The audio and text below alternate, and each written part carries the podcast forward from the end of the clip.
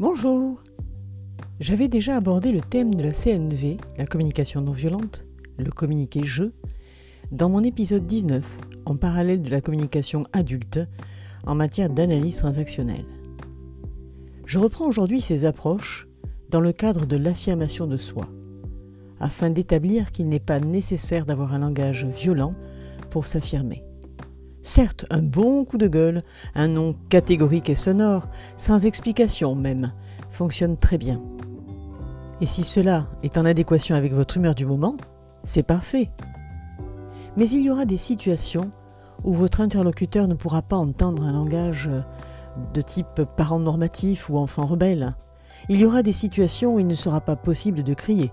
Il y aura des moments de fatigue ou de maladie. Il y aura des moments où tout simplement vous voudrez vous affirmer paisiblement.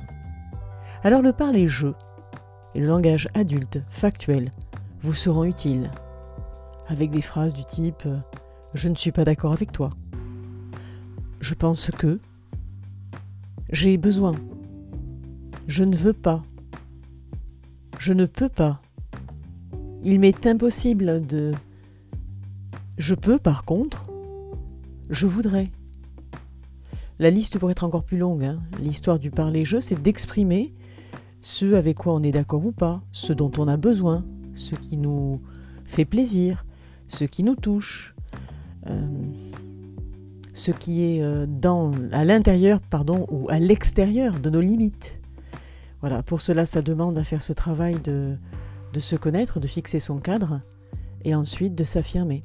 S'affirmer, donc soit violemment si c'est votre état d'esprit du moment, soit avec ce langage adulte, factuel, ce parler jeu. L'essentiel c'est de ne pas s'effacer, d'être présent. Et dans ce parler euh, non violent, le regard ouvert, le calme, la respiration naturelle accompagnent et valorisent le discours. Et pourquoi pas un léger sourire même Juste parce qu'il n'y a pas de colère, de combat. Juste s'exprimer, s'affirmer, sans reproche, sans violence. C'est l'alternative que je souligne aujourd'hui, car c'est celle que j'essaie d'adopter depuis déjà quelques années, et le plus souvent possible, pour mon corps, pour mon esprit.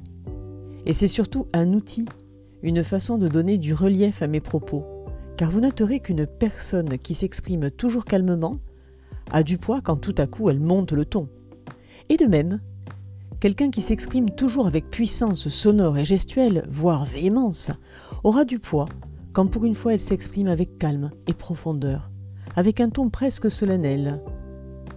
Le fait de changer de registre amène généralement surprise et écoute maximale. Alors jouez avec le ton, l'humeur, la posture. Bonne semaine